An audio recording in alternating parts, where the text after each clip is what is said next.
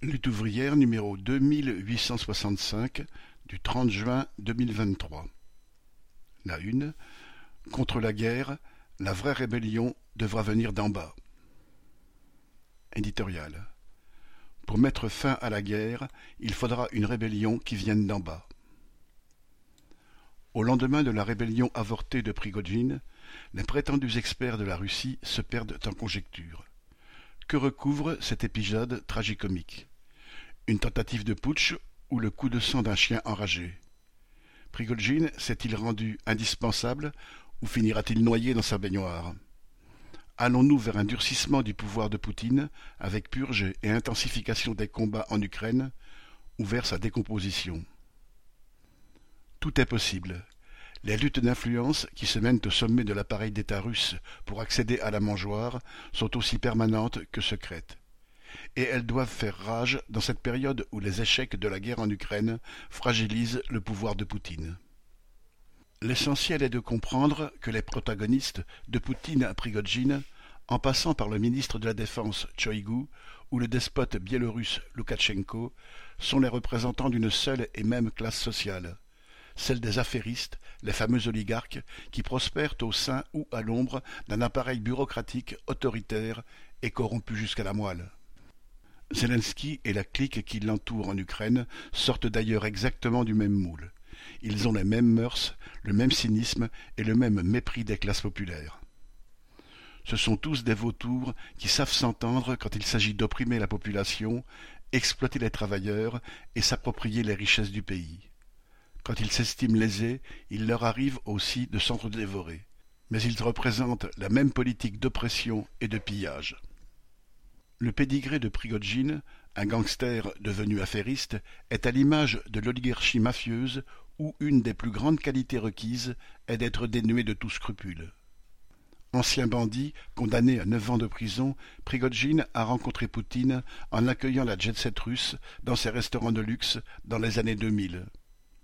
Les millions ont commencé à pleuvoir quand le maître du Kremlin lui a attribué de gros contrats dans la restauration collective pour les hôpitaux, les écoles et l'armée. Prigogine s'est ensuite diversifié et a pris du poids en développant la société de mercenaires Wagner.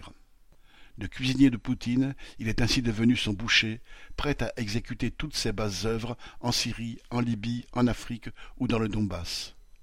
Avec peut-être vingt-cinq mille combattants présents en Ukraine, la milice Wagner faisait hier encore figure de troupe de choc. La créature a-t-elle échappé à son créateur? En tout cas, depuis des mois, la tension grandissait entre Prigogine et l'état-major russe. Ce dernier avait gagné une partie de la bataille en obtenant que les unités de Wagner soient intégrées dans l'armée régulière, ce qui expliquerait la rébellion ouverte de Prigogine. Une chose est sûre, la population n'a rien à gagner à ces intrigues et révolutions de palais. La seule rébellion pouvant mettre fin à la guerre devra venir d'en bas, des soldats et des classes populaires sur qui pèse l'essentiel de cette sale guerre.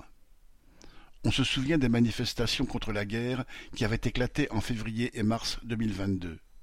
En plus des trois cent mille mobilisés, l'armée doit écumer les prisons et sortir le portefeuille pour trouver des engagés et il n'y a pas besoin de chiffres officiels pour estimer à des centaines de milliers les morts ou les blessés de cette guerre.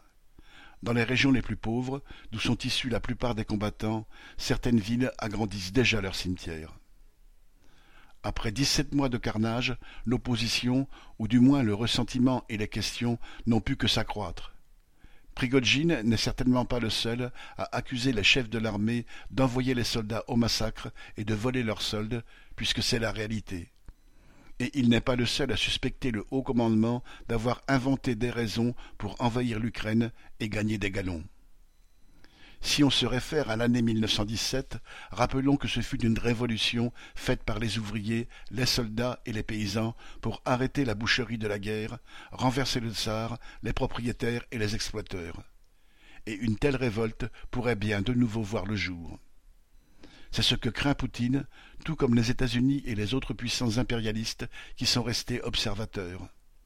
Leur attentisme est l'aveu que les maîtres du monde préfèrent un bon dictateur qu'ils se chargent d'affaiblir dans une guerre sans fin à une déstabilisation risquant de déboucher sur une révolution. Pour les travailleurs de Russie et d'Ukraine, une telle révolution serait au contraire un formidable espoir, car elle seule pourrait assurer la paix entre les peuples opprimés et renverser l'oppression, qu'elle soit le fait d'une grande bourgeoisie ou d'oligarques mafieux. Bulletin d'entreprise du 26 juin 2023, Nathalie Arthaud.